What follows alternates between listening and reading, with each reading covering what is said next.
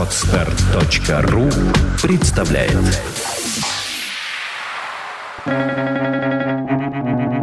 Свободное радио Компьюлента. Когда ошибается компьютер, он с еще большим упрямством, чем человек, цепляется за собственные ошибки. Роберт Хайнлайн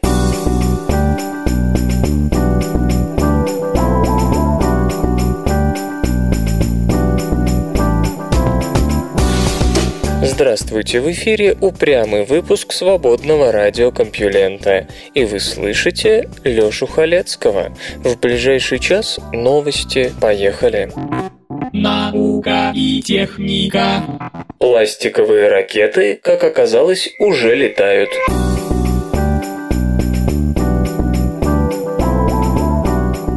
Европейское космическое агентство объявило, что недавно запущенная из французской Гвианы «Вега» имела обшивку, целиком состоящую из углепластика. Таким образом, Компьюлента объявляет этот старт началом новой эры ракетостроения. Куда более легкие пластиковые носители, мощность двигателей которых сравнима с существующими средствами того же класса, могут существенно повысить грузоподъемность химических ракет. Франческо де Паско Паскуале, директор проекта «Вега» в «Авио», итальянской фирме, являющейся основным исполнителем ракеты-носителя, отметил, что использование углепластика ведет к значительно лучшему соотношению прочности и веса конструкции. Композиты имеют большую жесткость и прочность, чем сравнимые по весу металлические сплавы. Так, углепластик в пятеро прочнее алюминиевой или стальной конструкции той же массы. По словам специалистов, в случае с «Вегой» применение углепластика позволило снизить массу ракеты в три раза по сравнению с привычной металлической конструкцией. Другим преимуществом композитов была названа возможность создания анизотропной оболочки, состоящей из одного лишь углепластика, который в местах возникновения максимальных нагрузок будет особо усилен. Напомню, что прежде самым серьезным элементом конструкции космических кораблей и их носителей, изготовленным из пластика, оставалась тепловая защита. Дело в том, что даже легкие и прочные Прочный углепластик имеет ряд особенностей, затрудняющих его использование в космической индустрии.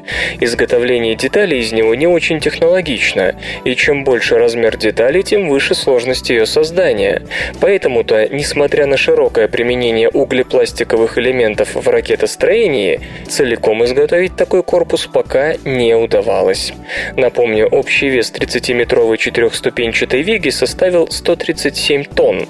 При этом ракета может выводить грузы до 1,7 тонны на орбиту до 700 километров. Стоимость ее разработки составила 710 миллионов евро, а каждый последующий запуск оценивается от 4 до 5 миллионов, что на уровне российских аналогов.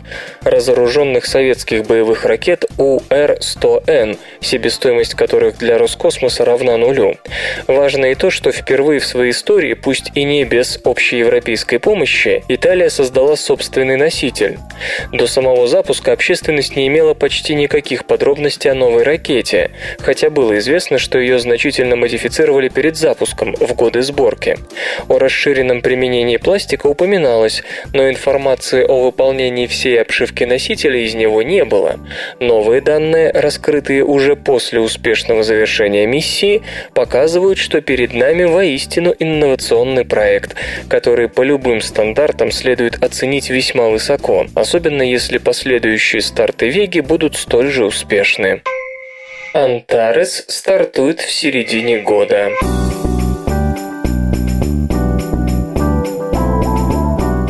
Носитель Антарес, оснащенный советским двигателем НК-33, и его герметичная капсула Сигнус будут готовы к первому грузовому полету по снабжению МКС к середине 2012 -го.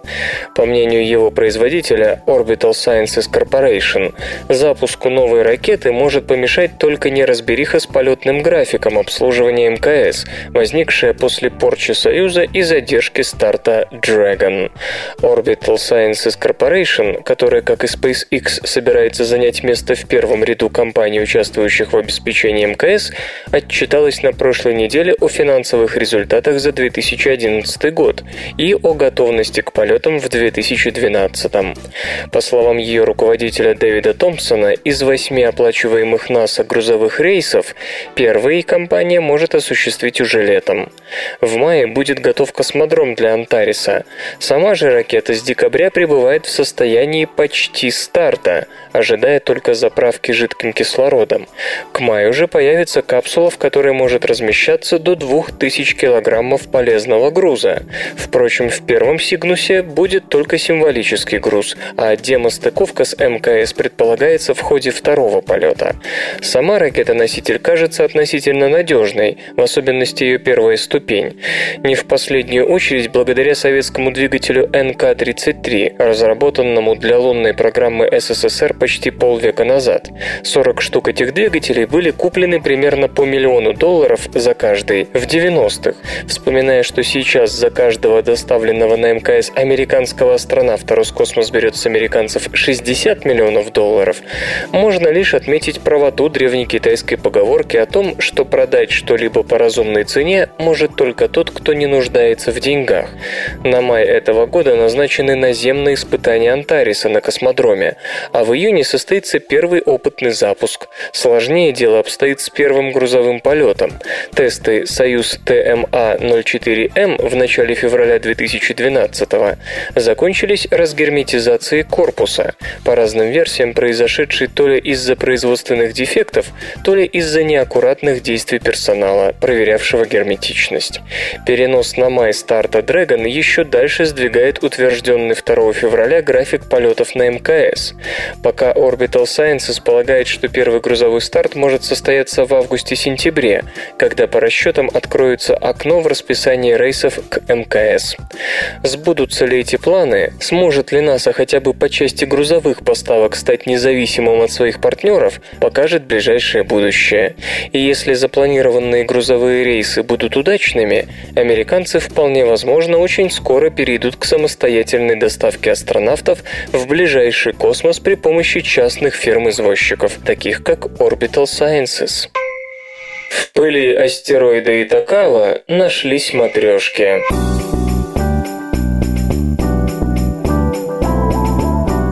Японские ученые обнаружили космический аналог русской матрешки.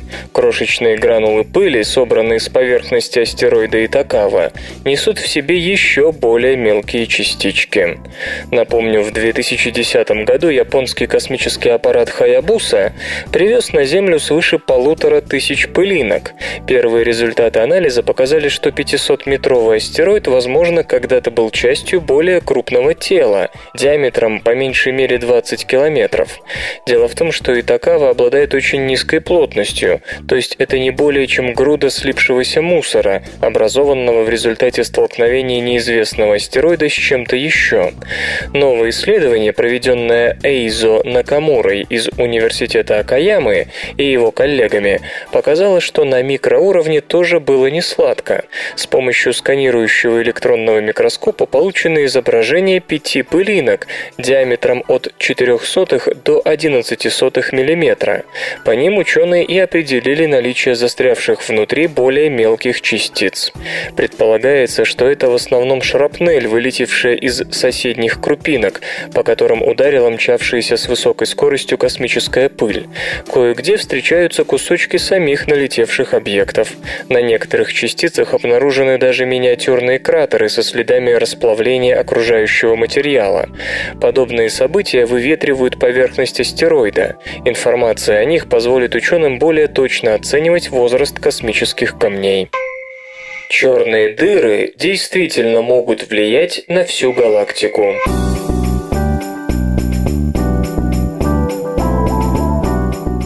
Международная исследовательская группа, которую возглавлял Франческо Тамбези из Центра космических полетов НАСА имени Годдарда, обнаружила новую разновидность потоков, производимых черными дырами, которая в достаточной мере мощна и встречается весьма часто, чтобы объяснить странную связь между массой черных дыр в центрах галактик и скоростью звезд в их балджах. В центре большинства крупных галактик находится черная дыра, масса которой превышает солнечную в миллионы раз. И те галактики, где черные дыры еще больше, имеют к тому же балджи с особенно скоростными звездами. Возможно, существует некий механизм влияния черной дыры на процессы звездообразования в галактиках. Но какой именно? Активные черные дыры растут путем постепенного поглощения окружающего их диска, который состоит из газа, нагретого до миллионов градусов. Диск, в свою очередь, лежит внутри области энергетических частиц. Хотя и диск, и охватывающая его область являются сильными рентгеновскими источниками, их выбросы не могут повлиять на всю галактику. Выбросы вещества, происходящие время от времени близ внутреннего края диска, даром что обладают почти половиной скорости света, чересчур узконаправленны и расходуют энергию слишком быстро, не долетая до областей звездообразования.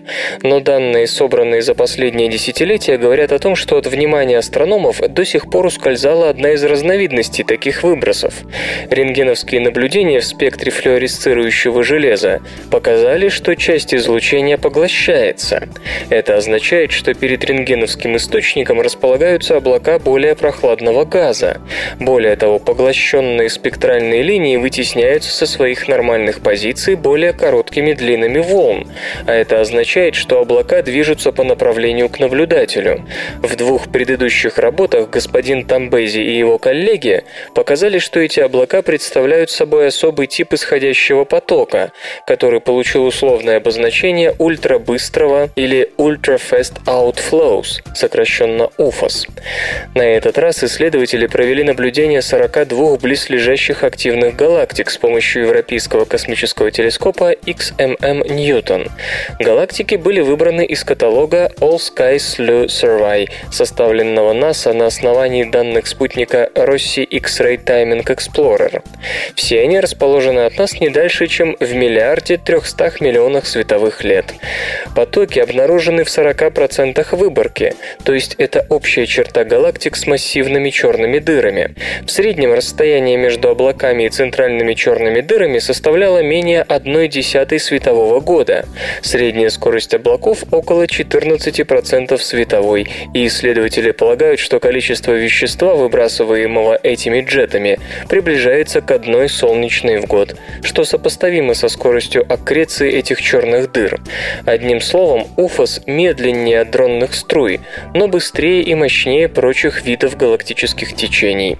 Они вполне способны довести послание черной дыры до сведения всей галактики. Подобные джеты лишают сверхмассивную черную дыру значительного количества материала и тем самым замедляют ее рост. В то же время УФОС могут выдувать газ из областей звездообразования в Балдже, что как раз и объясняет ту связь, с которой началась эта заметка. Астрономы с нетерпением ожидают намеченного на 2014 год запуска японского рентгеновского космического телескопа Astra H, который способен многое прояснить, в том числе и о УФОС железо и, и, и гаджеты. Qualcomm анонсировала улучшенную версию процессора Snapdragon S4.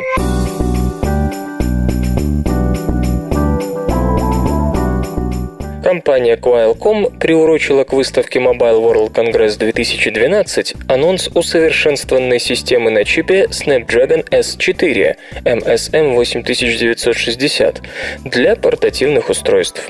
Стандартная MSM 8960 объединяет до четырех вычислительных ядер с тактовой частотой от 1,5 до 2,5 ГГц, а также графический ускоритель Adreno 225. Система на чипе позволяет работать с 3D-контентом, видео высокой четкости в формате 1080p, 8-канальным звуком и камерами с разрешением до 20 миллионов пикселов. Производственные нормы 28 нанометров. Представленное на выставке изделие получило название Snapdragon S4 Pro. В его состав входит усовершенствованное графическое ядро Adreno 320, обеспечивающее, как утверждается, четырехкратный прирост производительности видеоподсистемы. Qualcomm отмечает, что процессор Snapdragon S4 Pro оптимизирован для работы с новейшими программными платформами, в том числе Windows 8. Поддерживаются игровые движки Unity, Epic и другие. Поставки новых систем на чипе начнутся во второй половине 2012 года. Эти забавные ученые. Любимой игрушкой сына ветеринарного врача Джона Бойда Данлопа был трехколесный велосипед. Молодой Данлоп носился по комнатам, громыхая железными ободками по полу. Отец бронил мальчишку, но грохот не стихал. Восстановить тишину помогла грелка, обыкновенная медицинская грелка. Отец разрезал ее, склеил из полусрединовой трубки и надул воздухом. Получились упругие резиновые баранки. Данлоп надел их на ободы колес велосипеда. Теперь велосипед катился по полу мягко, бесшумно. В 1888 году Джон Бойд Данлоп запатентовал изобретение – пневматическую шину. Наука и техника. Почему койоты уменьшились в размерах?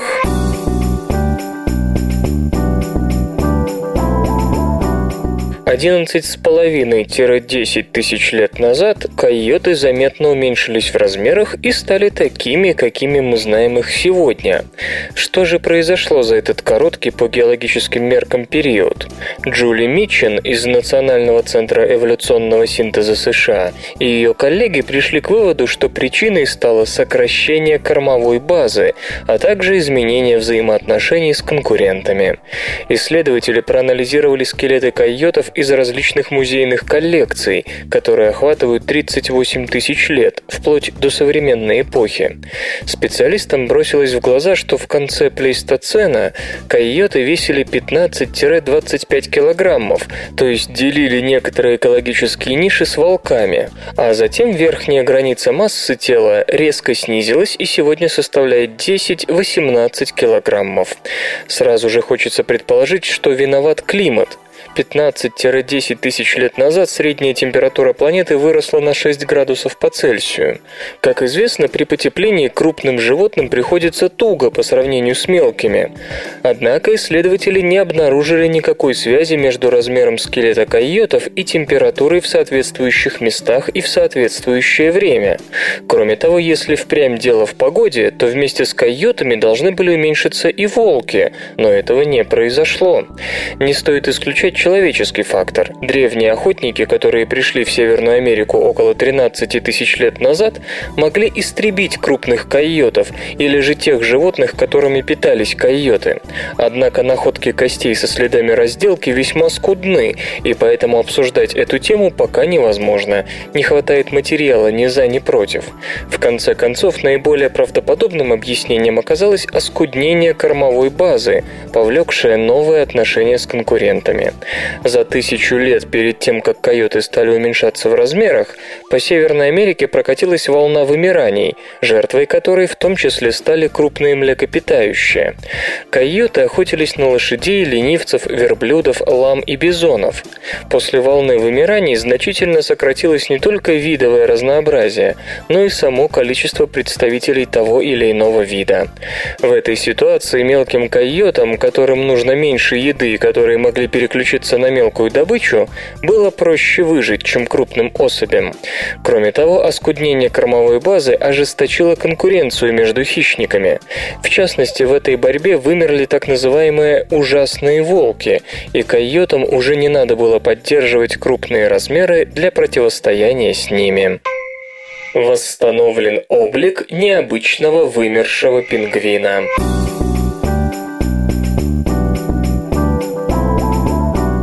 Группа исследователей собрала полный скелет пингвина, жившего 25 миллионов лет назад, из костей, которые в 1977 году обнаружил Юэн Фордайс из Университета Отаго, Новая Зеландия. Господину Фордайсу помогали Дэн Кшепка из Университета штата Северная Каролина и Пол Бринкмен из Музея естественных наук Северной Каролины. Ученые окрестили пингвина Кайруку. На языке маури это означает нечто вроде «ныряльщик, вернувшийся с добычей». Экземпляр интересен прежде всего тем, что формой тела не похож ни на одного известного доселе пингвина, современного или вымершего. Вместо привычных пухленьких симпатяг специалисты получили узкогрудого воображалу.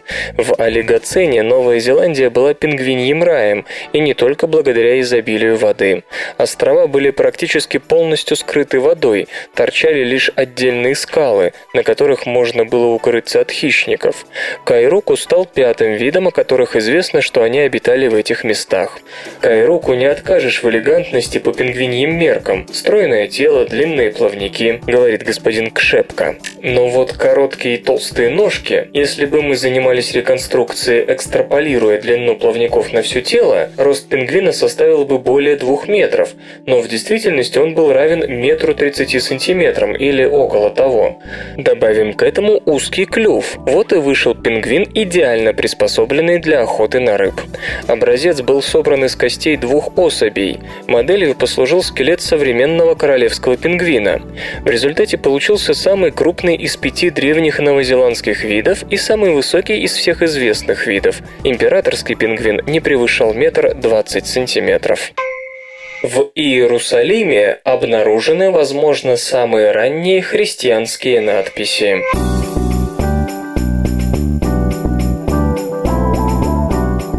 Джеймс Тебор из Университета Северной Каролины, США, и его коллеги заглянули с помощью роботизированной камеры в Иерусалимскую гробницу первого века. Обнаружено несколько ассуариев, сосудов для захоронения костей из известняка, некоторые из которых несут христианские надписи, самые ранние из известных науке. На одном из них найдены четыре строчки на греческом языке, в которых говорится о том, что Бог поднимет, вероятно, вероятно, из мертвых, или же восстанет сам, хотя четвертая строчка с трудом поддается интерпретации. На соседний сосуд нанесено изображение большой рыбы, изо рта которой как будто вылезает стилизованная фигурка человека. Исследователи полагают, что речь идет об истории ветхозаветного пророка Ионы.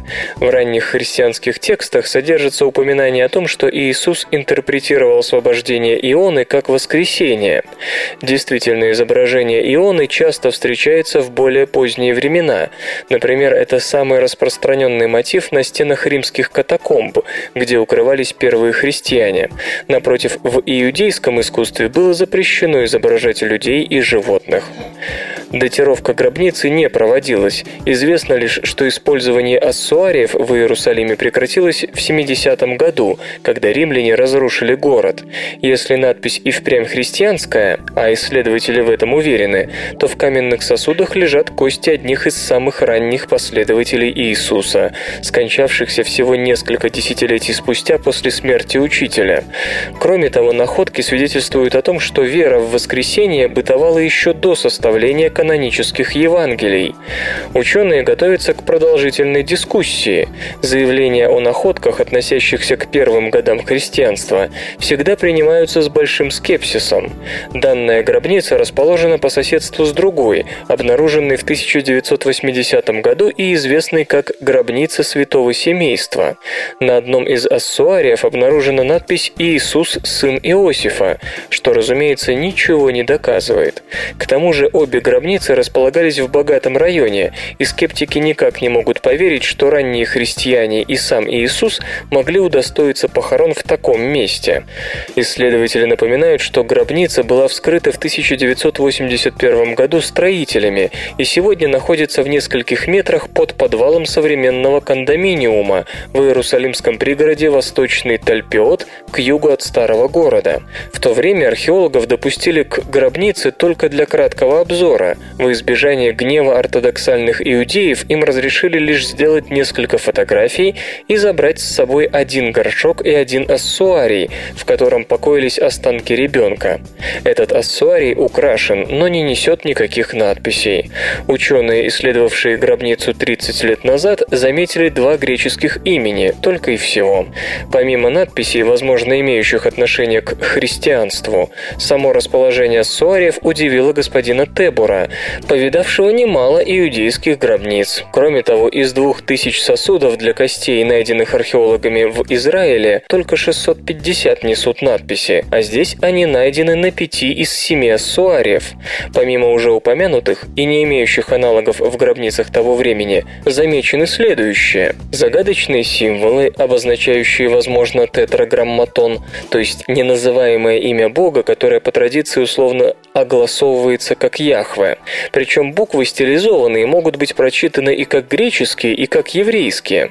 Надпись «Мара» греческими литерами. Господин Тебор трактует это как форму женского рода арамейского слова, обозначающего господин или хозяин, и нечитаемое слово греческими буквами, возможно, имя, начинающееся с «ио». Длинные надписи на ассуариях встречаются крайне редко, и, как правило, они содержат предупреждение не трогать останки. Надпись на греческом, повествующая о воскресении, это что-то из ряда вон. Следует также отметить, что ассуарий с рыбой и человеком имеет необычное оформление. На одной из сторон изображен хвост рыбы, как будто она ныряет в воду. Лицевая сторона обрамлена небольшими рыбками, а на другой исследователи увидели что-то вроде ворот или входа. Господин Тебор полагает, что это те самые «запоры земли», о которых упоминаются в книге Ионы. Железо и гаджеты. Asus наделила планшеты Transformer Pad Infinity 700 экраном Full HD.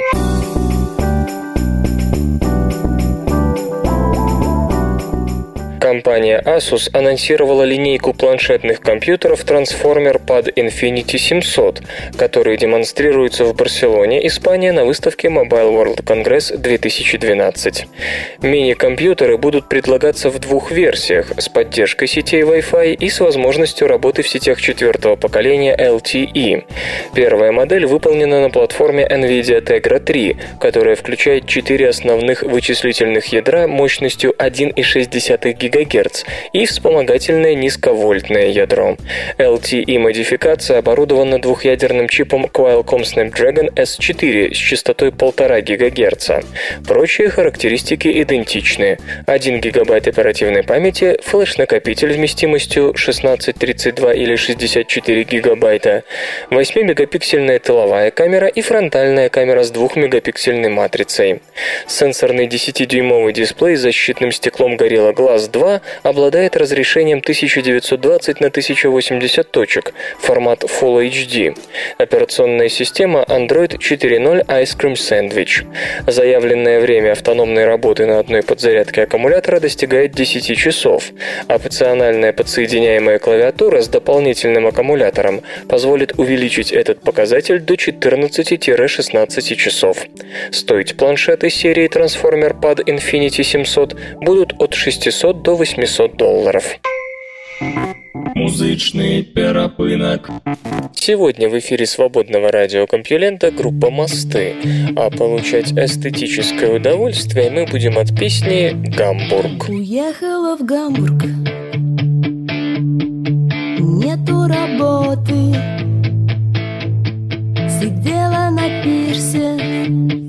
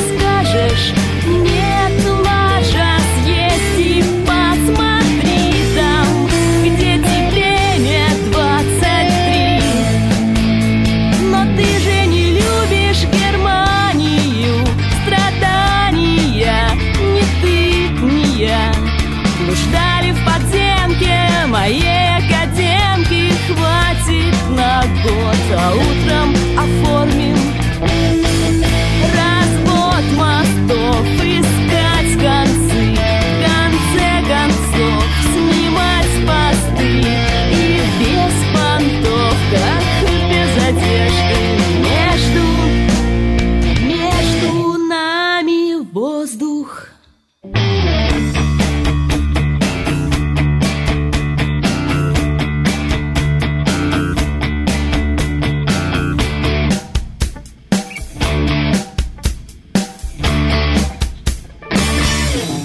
Наука и техника.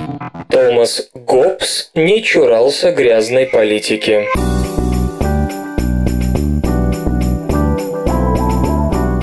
Среди бумаг английского писателя Джона Ивлина в британской библиотеке обнаружен документ, составленный известным философом Томасом Гоббсом в разгар английской революции. В нем Гоббс, убежденный сторонник короля, предлагает план, который, по его мнению, помог бы кавалерам выиграть войну. Надо убедить Роберта Рича, графа Уорикского, командующего парламентским флотом, перейти на сторону роялистов. Свое послание Гоббс адресовал тестю Ивлина Ричарду Брауни, послу английского короля во Франции. Почерк Гоббса. Озаглавлено так. Предложение. Г. Орикский и т.д. Т.Г. Ничего подобного за авторством Гоббса нам не известно, отмечает Ноэль Малькольм из Оксфордского университета. Мы впервые видим, как он пятнает руки грязной политикой. В 1643 году сторонники короля Карла I контролировали значительную часть страны за пределами Лондона, но к концу года на стороне парламента выступили шотландцы, и в январе 1644 они перешли границу. По-видимому, Гоббс выступил со своим предложением именно в это время. В своем послании он опасается, что примеру шотландцев последует Швеция, которая в то время была великой военной державой. Едва ли шотландцы согласятся зависеть от милости парламента, когда дело дойдет до вознаграждения, а значит нет никаких сомнений, что они ожидают поддержки из-за рубежа, писал философ. Швеция в войну не вступила. Шотландцев оказалось достаточно, чтобы кавалеры проиграли. Что касается графа Орикского, то, по словам господина Малькульма, тот был ярым сторонником парламента, что уменьшало шансы уговорить его. Но если бы план Гоббса все же выгорел, Роберт Рич привел бы за собой практически весь парламентский флот, ибо в те времена солдаты и моряки воевали за своего командира, а не за политические силы. Гоббс рекомендовал вернуть графу его богатство, помиловать друзей и родственников, родственников, вознаградить его офицеров и даровать новый титул, причем тайно. Забавно, что в своих сочинениях Гоббс осуждал подобного рода политические взятки, но господин Малькольм оправдывает философа, ведь в Англии шла гражданская война, и любые средства могли показаться хорошими, если они привели бы к окончанию бойни и возвращению короля на престол. Но почему же Гоббс верил в то, что Роберт Рич перейдет на сторону кавалеров, когда ничто, казалось бы, не свидетельствовало о готовности того предать парламент? Дело в том, что Гоббс был знаком с графом по Вирджинской компании. Кроме того, они оба состояли в компании Somers Islands, управлявшей Бермудами. Вероятно, философ знал что-то о характере Рича, или думал, что знал. Предложение не было принято всерьез. Нет никаких сведений о том, что кавалеры пытались выйти на Рича. Судя по всему, письмо даже не покинуло Францию. Только несколько лет спустя, в августе 1648 года, была сделана попытка уговорить графа Орикского перейти на сторону роялистов, поскольку в тот момент его брат, граф Голландский, выступил на стороне короля. В устье Темзы сын короля встретился с силами Рича. Принц не располагал столь мощным флотом. Писал графу, умоляя того передумать, и получил отказ. Ничто не могло поколебать Роберта Рича. У богатых и зеленых плохо с общественной моралью.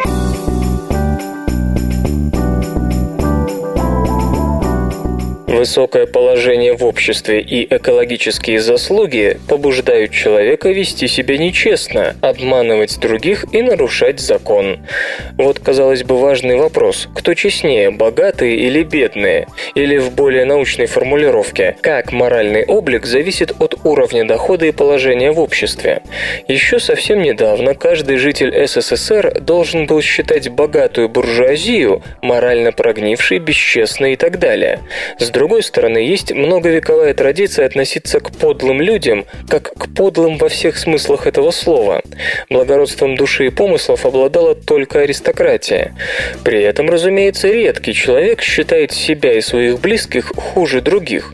Богатые полагают себя хранителями морали, бедные, наоборот, обвиняют богатых в ханжестве, а справедливость и честность исконно приписывают беднякам. Обеим точкам зрения можно отыскать обоснование.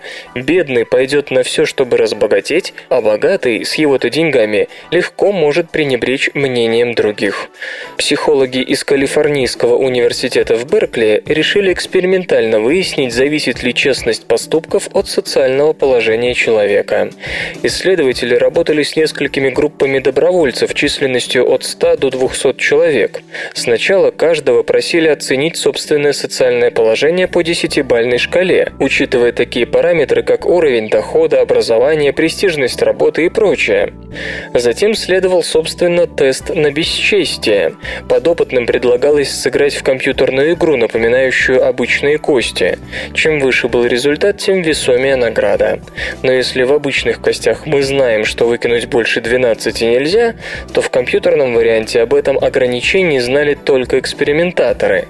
И вот оказалось, что высшее общество более склонно к жульничеству. Богатые в три раза чаще называли результат больше 12, хотя получить его они никак не могли. Казалось бы, это вполне согласуется со священной советской антибуржуинской идеологией. Но эксперимент был продолжен. Испытуемых попросили сравнить себя с другими людьми, находящимися на разных ступенях общественной лестницы, от Дональда Трампа до бездомного. При этом эксперимент был построен так, чтобы добровольцы через сравнение себя с другим поднимались или опускались до того уровня, на котором находился образец. После этого участникам предлагали взять конфеты, которые стояли тут же, но были якобы предназначены для детей, участвующих в опыте, проводимом в соседней лаборатории. Так вот, если бедный чувствовал себя равным богатому, он забирал у детей больше конфет, чем обычный бедный, знающий свое место. В другом варианте эксперимента его участники должны были сказать, как можно извлечь пользу из жадности.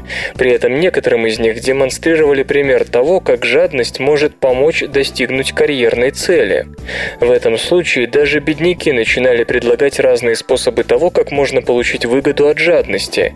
Например, лишать наемных работников премий, завышать стоимость услуг перед заказчиком, забирать домой из офиса общественные печеньки.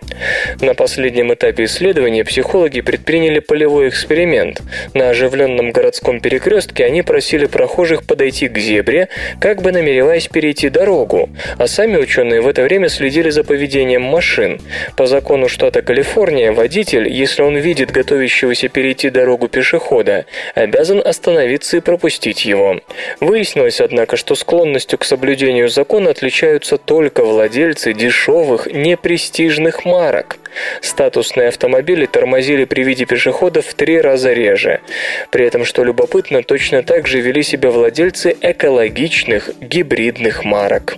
Исследователи полагают, что забота об экологии в виде гибридного автомобиля дает его владельцу некую моральную лицензию за заслуги, право поступать неэтично, не обращая внимания на интересы других.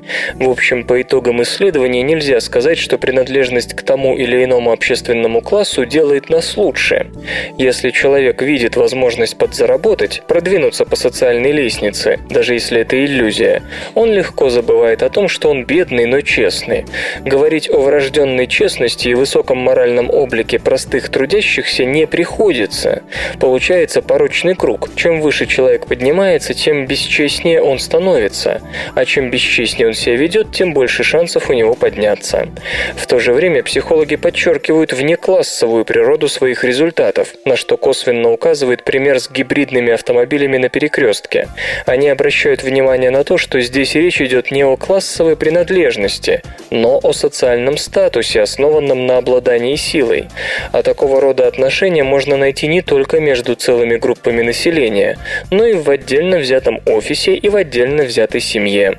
Индульгенция на супружескую измену, например, которую отцы семейств выдают себе, тоже ведь основана на патриархальных представлениях. Мужчина – глава семьи, то есть обладатель более высокого статуса, то есть может делать все, что ему заблагорассудится. Красный цвет как секс-сигнал.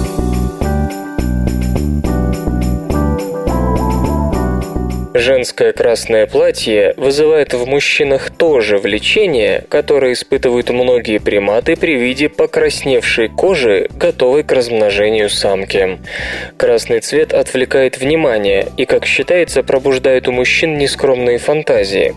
Красный цвет ассоциируется со всем набором любовно-романтических переживаний, от нежной влюбленности, ну, например, красные сердечки на Валентинке, до безумной и опасной страсти, красные обтягивающие платья на женщинах вамп.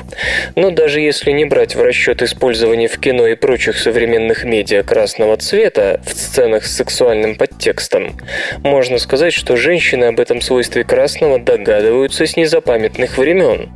Считается, что дамы румянились и подкрашивали губы красным уже 12 тысяч лет назад.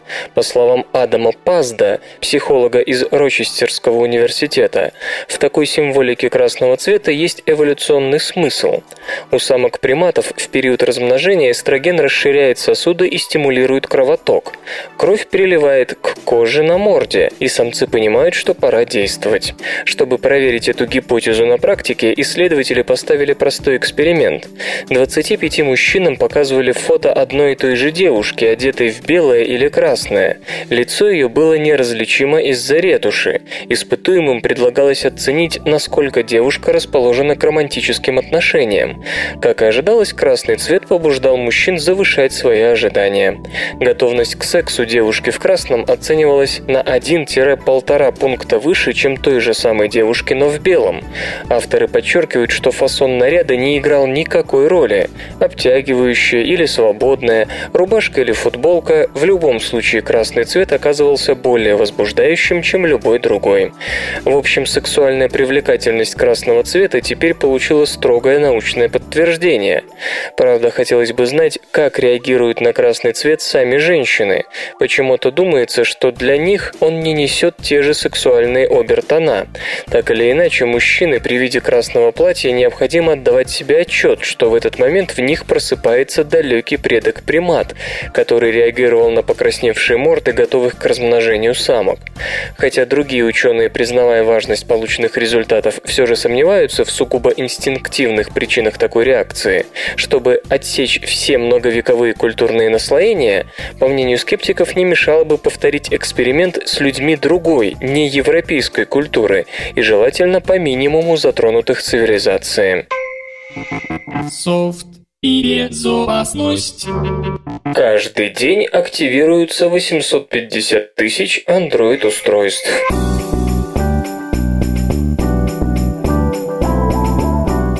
Вице-президент Google Энди Рубин обнародовал на выставке Mobile World Congress 2012 статистику, касающуюся мобильной операционной системы Android. По его словам, суточное количество активации Android-устройств достигло 850 тысяч. Всего два месяца назад показатель равнялся 700 тысячам, а в июне 2011 приблизительно полумиллиону. Рост количества активаций в годовом исчислении составляет 250%. Сейчас ежемесячно в строй вступает свыше 25 миллионов гуглофонов и гуглопланшетов. Общее число активированных устройств под управлением Android перевалило за 300 миллионов. Количество приложений в Android Market, по словам господина Рубина, за год выросло со 150 до 450 тысяч, то есть в три раза. Каждый месяц пользователи загружают через этот сервис более миллиарда различных программ. Согласно статистике Gartner, в четвертом квартале 2000 2011 на долю Android-аппаратов пришлось около 51% в общей массе проданных смартфонов.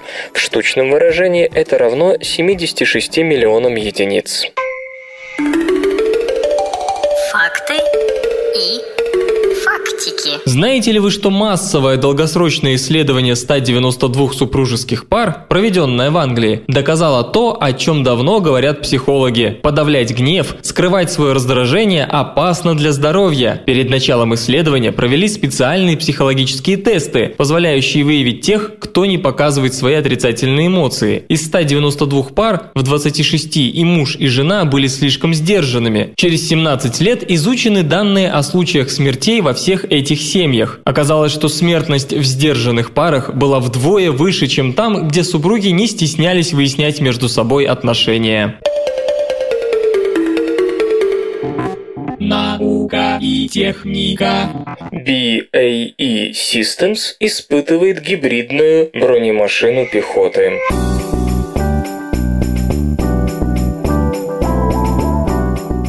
После покупки в 2005-м британской BAE Systems американского производителя BMW Bradley, компания взялась за создание GCV, новой модели гибридной боевой машины пехоты, которая должна стать динамичнее, экономичнее, защищеннее, тише и надежнее предшественника. По весу и габаритам разработка близка к танку, и по словам конструкторов, на базе этой унифицированной платформы действительно возможно создание танка. На испытании Испытания GCV представят нынешней весной. BAE Systems – один из крупнейших игроков мирового рынка вооружений. Его оборот за 2010 год составил 45 миллиардов долларов. Сейчас компания пытается внедрить совершенно новый класс боевых машин – гибридную бронемашину пехоты. Хотя генетическое родство с Брэдли очевидно, новаций тоже более чем достаточно, да их и не могло не быть. Новая машина разрабатывается BAE в рамках программы Пентагона по созданию БМП будущего. По ее требованиям машина должна вмещать не менее 12 человек. Брэдли перевозит не более 9-10 бойцов и обладать максимальными в своем классе показателями защищенности и скорости хода по пересеченной местности 48 км в час – Поэтому габариты GCV больше подходят танку. 8 метров 64 сантиметров в длину, 4,5 метра в ширину, 3 метра 25 сантиметров в высоту, а вес 63,5 тонны.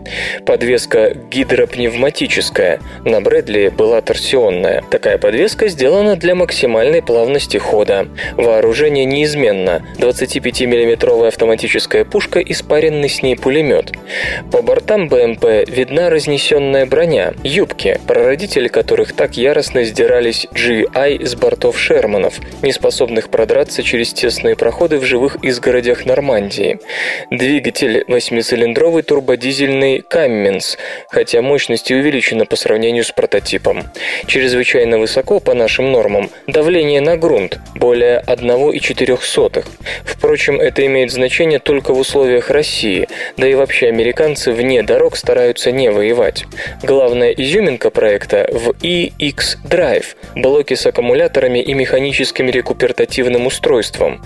Последнее, по нашим данным, имеет нечто вроде продвинутого маховика. Аккумуляторы, состав которых пока не раскрывается, предположительно будут литиевыми или железолитиевыми. Вес всего блока 900 килограммов, объем 45 сотых кубических метров. В чем же преимущество гибридной БМП перед обычной?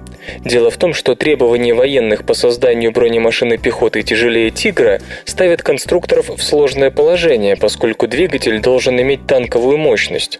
А на американских танках стоят турбины, не только дорогие, но и очень заметные в инфракрасном диапазоне. Как вы уже догадались, звездно-полосатые военные потребовали в половину уменьшить и тепловую заметность новых машин пехоты. По сути, получился типичный замкнутый круг, из которого нельзя выбраться без технологического прорыва. Трудность еще и в том, что и обычный гибрид из БМП сделать нельзя. Литиевые батареи дороги, объемные и взрывоопасные. В типичном гибридном автомобиле они весят от четверти массы и более. 16-тонные литиевые аккумуляторы не только перетяжелили бы всю конструкцию, но и создали бы внутри машины мощнейшее взрывное устройство, ждущее только детонатора в виде гранаты из РПГ-7. Инженеры вышли из ситуации, отдав рекуперацию на откуп механическому накопителю с отдельным приводом, а накопление энергии для двухходовых электромоторов поручив аккумулятору. Кроме того, электроход позволит БМП с ее обрезиненными гусеницами весьма тихо подкрадываться к району дислокации в ночное время. Сниженный расход топлива даст возможность при сохранении небольшого топливного бака достигнуть запаса хода в 300 километров, что хотя и меньше, чем у Брэдли, но все равно достаточно для реальных военных целей США. В отличие от Брэдли, новые БМП предназначены не для рывка по восточноевропейской равнине в духе американского марша 1944 года по Франции, а для борьбы с нематизированными афганскими гражданами и участия в подавлении гражданских беспорядков, как целомудренно пишут на своем сайте разработчики. Применение в гибридной силовой установке дизельного двигателя решило и известную проблему турбин, внезапно открывшуюся в Афганистане. Турбинные М1А1 Абрамс стали не добирать мощности, поскольку энергия турбинного двигателя обратно пропорциональна температуре воздуха и высоте над уровнем моря, то есть давлению. Напомню, еще в 80-х годах прошлого века советские военные провели испытания газотурбинных Т-80 в Средней Азии и пришли к выводу, что на этом театре военных действий турбины бесперспективны. Оснащенные ими Абрамсы оказались еще и очень чувствительны к запылению воздуха. Однако то, что американские танки всю войну в Афганистане практически не отъезжали от баз, спасло их от связанных с этим массовых отказов. Гибридный двигатель новой машины должен вызволить армию США также из бензиновой ямы. Сейчас на одного развернутого в поле солдата только бензина без авиатоплива тратится 82,5 литра в день или более 30 тысяч литров в год. Иными словами, ежегодно ближневосточная группировка высасывает 300 тысяч кубометров высокооктанового бензина, а с учетом упорных разговоров о начале войны с Ираном, апрель-июнь сего года, ситуация может только ухудшиться. Согласно информации BAE Systems, GCV тратит на 20% меньше топлива, чем Брэдли, и это несмотря на то, что пассажировместимость машины выше на треть. Меньшая пиковая нагрузка на узлы двигателя и трансмиссии, обусловленная гибридным характером БМП, БМП повысит межремонтный пробег на 25-30%. Генераторы GCV также смогут заряжать электронные устройства солдат на поле боя. Наконец, сама гибридная платформа разрабатывалась как универсальная. Учитывая, что новая БМП весит как танк, в перспективе ее перенос на новые американские танки представляется относительно несложным. Новая БМП должна быть готова для серийного производства к 2018 году, а начало ее широкомасштабных испытаний намечено на весну 2012 Хотя у BAE Systems мощные конкуренты, успех, похоже, ждет именно эту гибридную машину. Еще в 2011 штатовские военные благожелательно отзывались о новой боевой платформе британской фирмы. Чтобы прошла боль, погасите свет.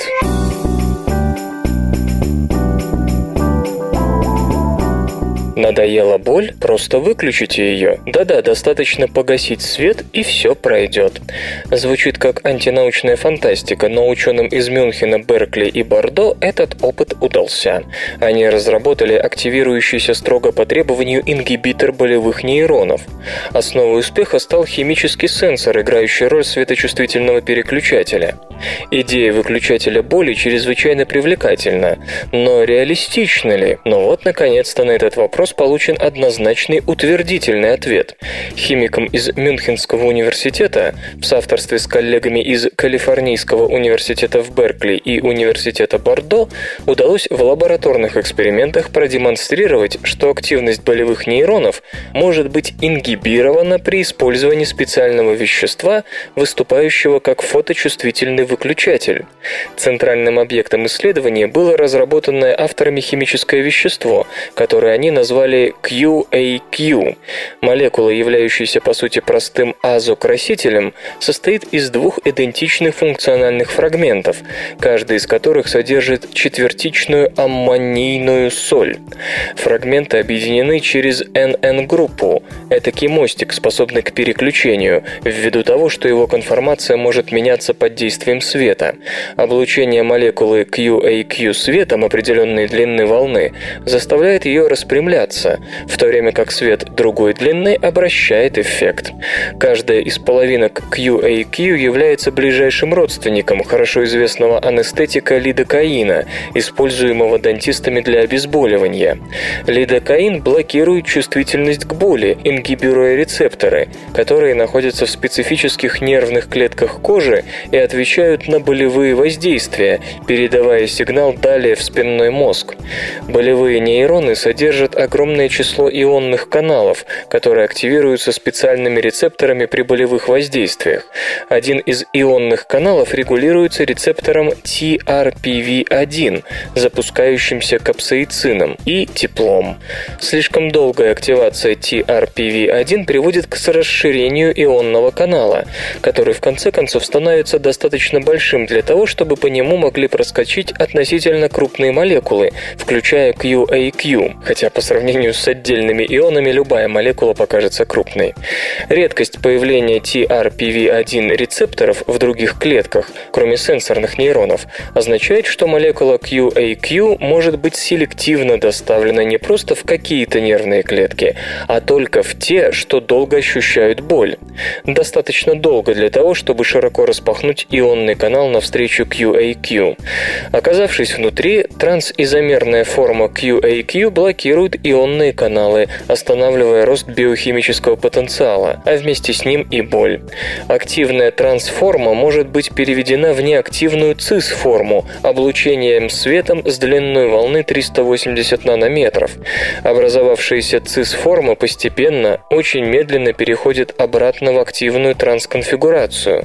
Однако процесс резко ускоряется при облучении цис-формы зеленым светом с длиной волны 500 нанометров. Помимо очевидного применения в качестве анальгетика направленного действия, вещества с переключаемой активностью, подобные QAQ, совершенно незаменимы в нейробиологических исследованиях, посвященных изучению боли. Не в теломеразе счастье, или как планарии обеспечивают себе бессмертие.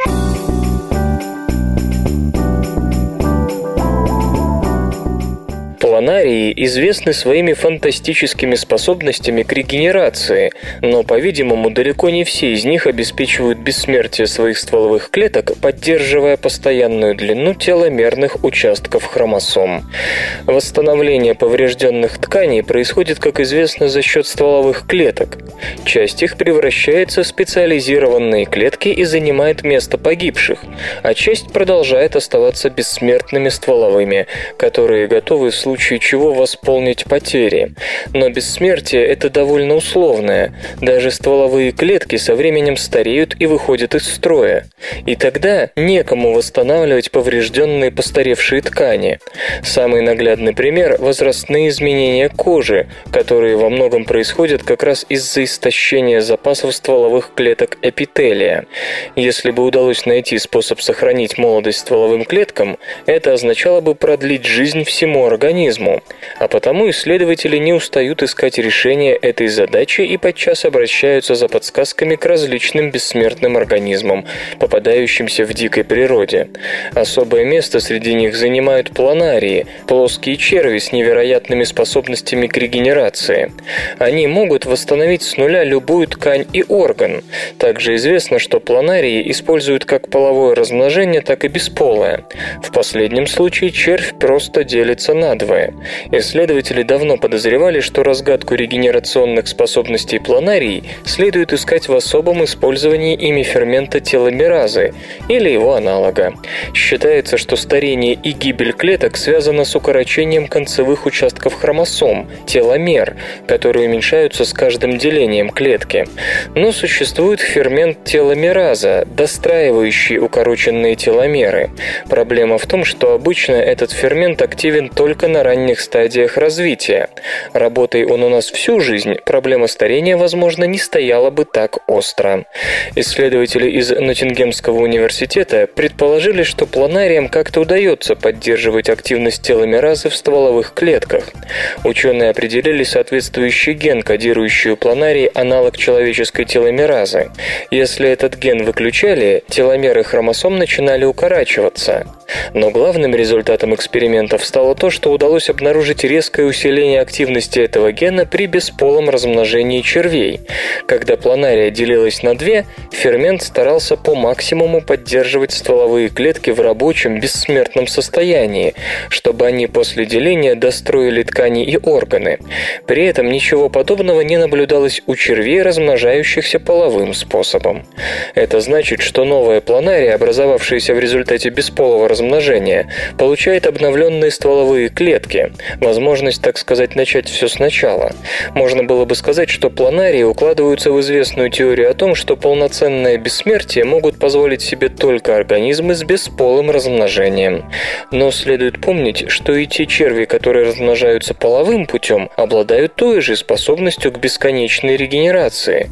При этом никакой дополнительной активности генов теломеразы у них обнаружить не удалось. Вот почему эти результаты оказываются в высшей степени двойственными. С одной стороны, они подтверждают гипотезу о том, что бессмертие действительно можно получить, постоянно удлиняя теломеры хромосом, и бесполые планарии это убедительно показали. С другой стороны, очевидно, что это не единственный путь к бессмертию, поскольку черви с половым размножением обходятся без гиперактивной теломеразы, и очевидно, над разгадкой этого альтернативного способа исследователям предстоит немало потрудиться. Маленькое устройство принесет большую пользу больным раком.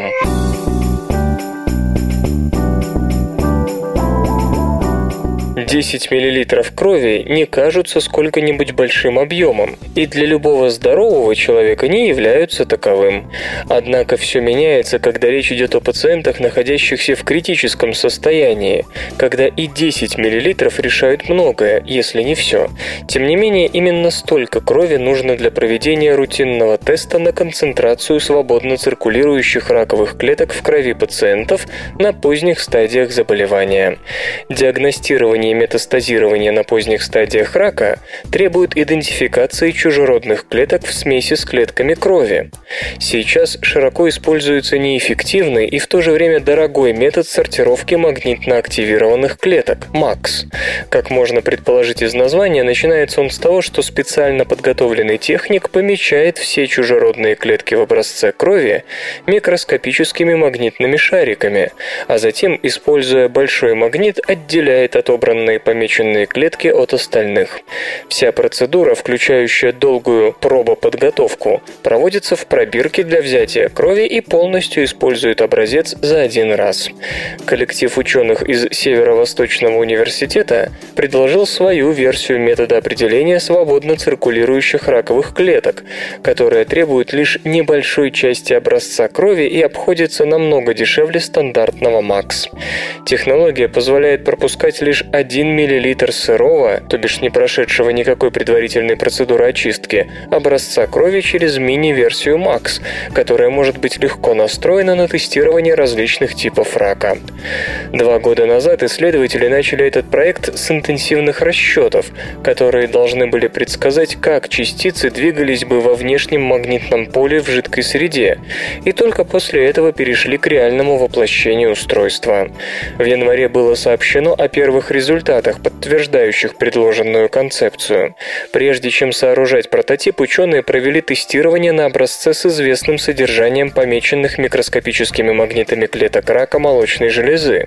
Прибор отделил 95% раковых клеток от остального образца при их минимальном загрязнении клетками крови. Замечу, что созданное устройство не только эффективно и дешево, но еще и портативно, а также просто в использовании. Кстати, у этого прибора уже есть конкурент, который также позволяет определять концентрацию свободно циркулирующих раковых клеток. Игры. Разработчики рассказали об игре Medal of Honor Warfighter.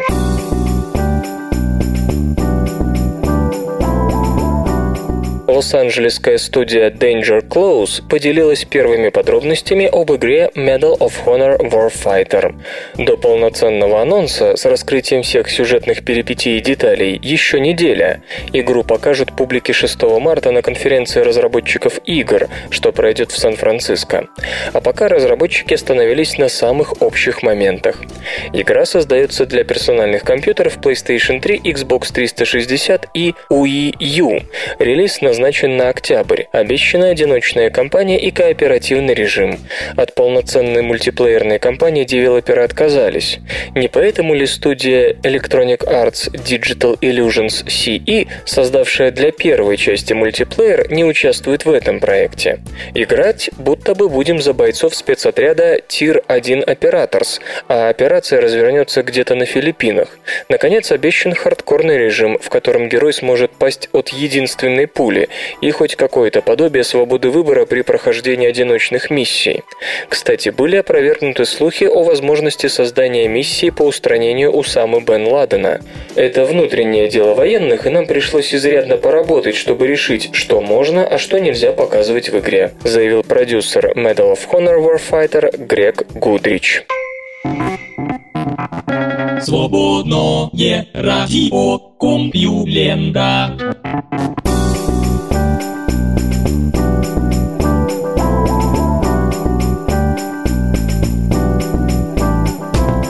Упрямый выпуск СРК подошел к концу. Загляните на сайт compulenta.ru, там новостей еще больше. Ну а меня, Лешу Халецкого, вы обязательно услышите завтра. Обещаю и держите себя в руках. Свободное радио Компьюлента. Скачать другие выпуски подкаста вы можете на podster.ru